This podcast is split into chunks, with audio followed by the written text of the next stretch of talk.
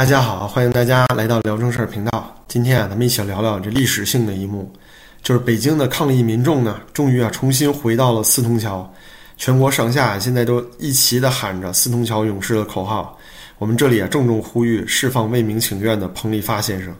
大家呢一定都还记得，二十大前夕的时候，在全国各地封控啊，新闻媒体一片红色，准备喜迎圣上继续登基的时候，在全国封锁啊，可谓是最最严格的北京市城区的四通桥上，勇士彭丽发英勇的身影。当时啊，他精心准备了这场抗议运动，通过这个点火吸引大家注意啊，同时在点火的位置呢，没有引燃任何其他的公共财产。同时呢，他也站在这个辅路的紧急停车带上，没有造成交通堵塞。他准备的一切行动啊，都对周围的公共安全造成了最小的影响，但是呢，却引起了最大的注意。以他一个人的牺牲啊，替其他亿万人发出这声呐喊。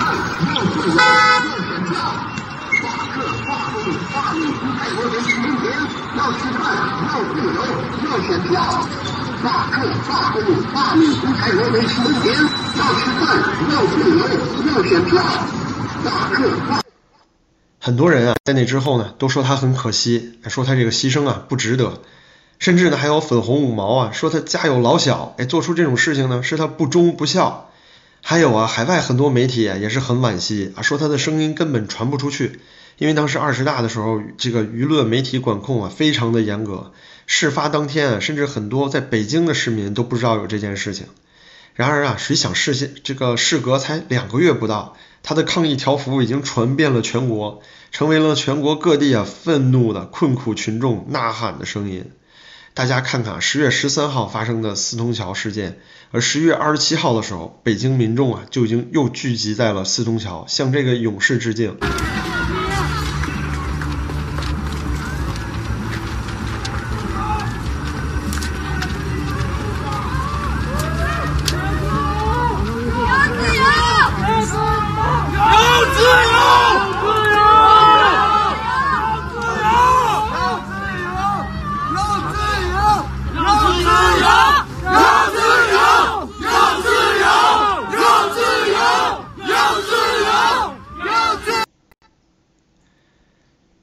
就在昨天啊，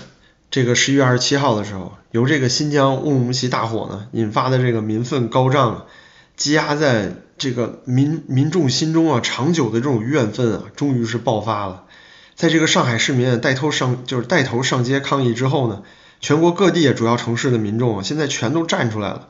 其中呢，这个最戏剧的一幕啊，就是北京的抗议群众居然是很多人聚集在了四通桥，向这个彭立发勇士致敬。同时呢，就这句“不要核酸，要自由”啊，已经成为了这次啊，有些人叫“白纸抗议”运动中啊，全中国所有勇敢民众的口号。同时啊，更是有昨天在这个呃亮马桥，在很多地方北京抗议的民众，他们直接喊出了彭丽发条幅上的内容。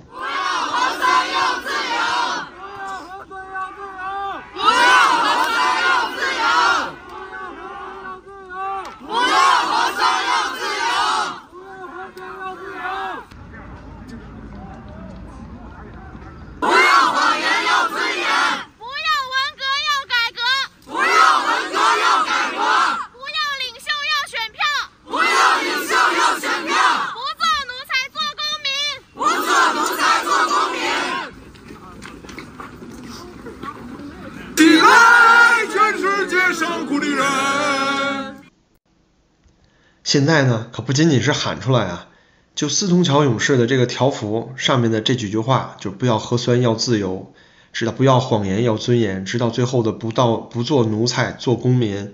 现在已经是贴满了大江南北的各个城市，在地铁口啊、消消防通道啊、大学校园啊、小区的街道啊，人们甚至公然能够敢在警察面前喊出“共产党下台，习近平下台”这么激进的口号。这个口号现在到处都是。那这几天呢，国家队啊，五毛网军啊也开始出征了，开始攻击这个示威民众，哎，给他们呢戴帽子，安各种罪名。第一啊，就是说呢，哎，为什么全国各地同时出来抗争啊？这为什么是同时发起的呀？到底是谁组织的？一定背后是有境外势力。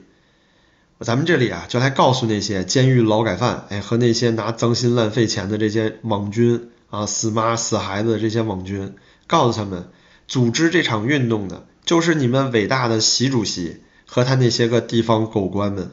你说要是中国治理的好好的，人民生活的好，就中国老百姓这么能忍啊，谁敢上街？所以要感谢习主席和狗官们的这个完美的表演，对吧？能把这么就是老实的老百姓都能逼上街，那真是太牛逼了呀！另外呢，境外势力就就怕这个习主席坚持改革，哎，就怕他们给老百姓好生活，怕这个地方官又勤政，然后呢又能够有媒体舆论监督，就怕中国有真正的言论自由。那您说要是那样的中国，哪还有这么多负面报道在境外可以赚流量啊？国内的媒体就报道了，对不对？所以境外媒体希望你习近平和这个地方狗官们搞的是越烂越好，越烂有流量越多，中国越完蛋，他们越开心，对不对？其实啊，他们希望你们这么干，哎，你们最好是老百姓都不敢上街，你把老百姓玩的越惨越好，这样你们所谓的境外敌对势力啊，才能真能收到好处。第二啊，就他们又说了，说为什么呢？这些抗议的人手里都拿白纸。说当初呢，这个港独废青，哎，也都拿白纸啊，就又把他们跟什么港独啊，跟这些就什么国家分裂，或者说什么颠覆政权啊，放到一起了。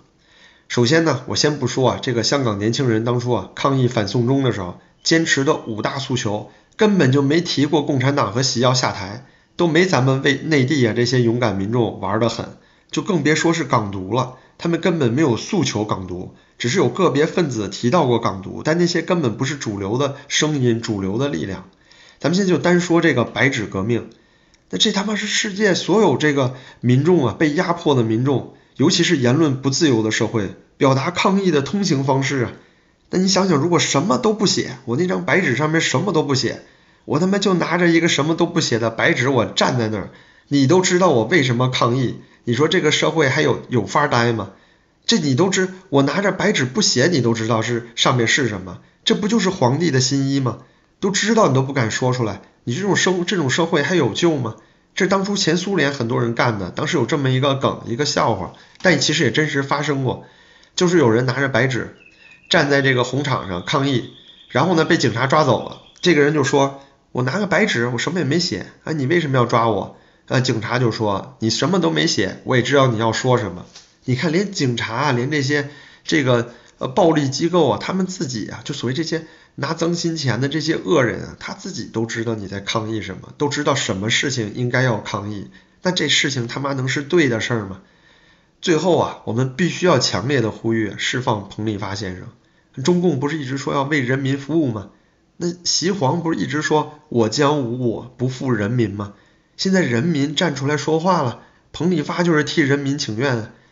对吧？他没伤害过任何人吧？他没破坏任何他人财物吧？那你凭什么逮捕他？你逮捕他之后，甚至凭什么让他消失了？为什么连审判都没有？他现在在哪儿？我们现在就要呼吁，呼吁，告诉他，告诉大家他在哪儿？我们要说他没有罪。那现在呢？我们已经看到啊，越来越多的这个大陆黑警暴力的抓捕抗议民众。就连啊 BBC 记者都给打了，那你说这不是暴政，这是什么？尤其啊最吊诡的就是这次国内的网络虽然也是大面积封杀，但是呢完全没有达到二十大之前啊那种风声鹤唳的肃杀的程度，这其实特别恐怖，这就特别像啊当初反送中运动啊到最后那个阶段的时候，就很可能呢我觉得，哎现在呢习皇啊和他的这些狗腿子们就计划呢利用这个机会。就正好给这些抗议者，这些剩下的这点儿勇敢的、仅剩的这些勇敢的、不服管的群众，安上一个暴民和境外势力煽动的帽子，再弄几个冤假错案，让他们电视认罪，之后呢，就可以立即出台，哎，类似国安法那样的恶法，就比如说什么防疫法呀、健康码法呀、行程码法呀，就这些东西，到时候啊，就可以彻底的把中国老百姓关在笼子里。所以啊，在这个风雨飘摇的日子里啊，我希望所有抗争的民众都要保重，我们都在一起，我们不是境外势力，我们绝对不是什么境外势力，我们也没有要山巅，我们是中国公民，我们要的就是我们公民自己的权利，我们强烈呼吁释放四通桥勇士彭立发先生。最后呢，感谢大家的收看，嗯，谢谢您啊支持我的频道，然后感谢点赞订阅，咱们下期再见。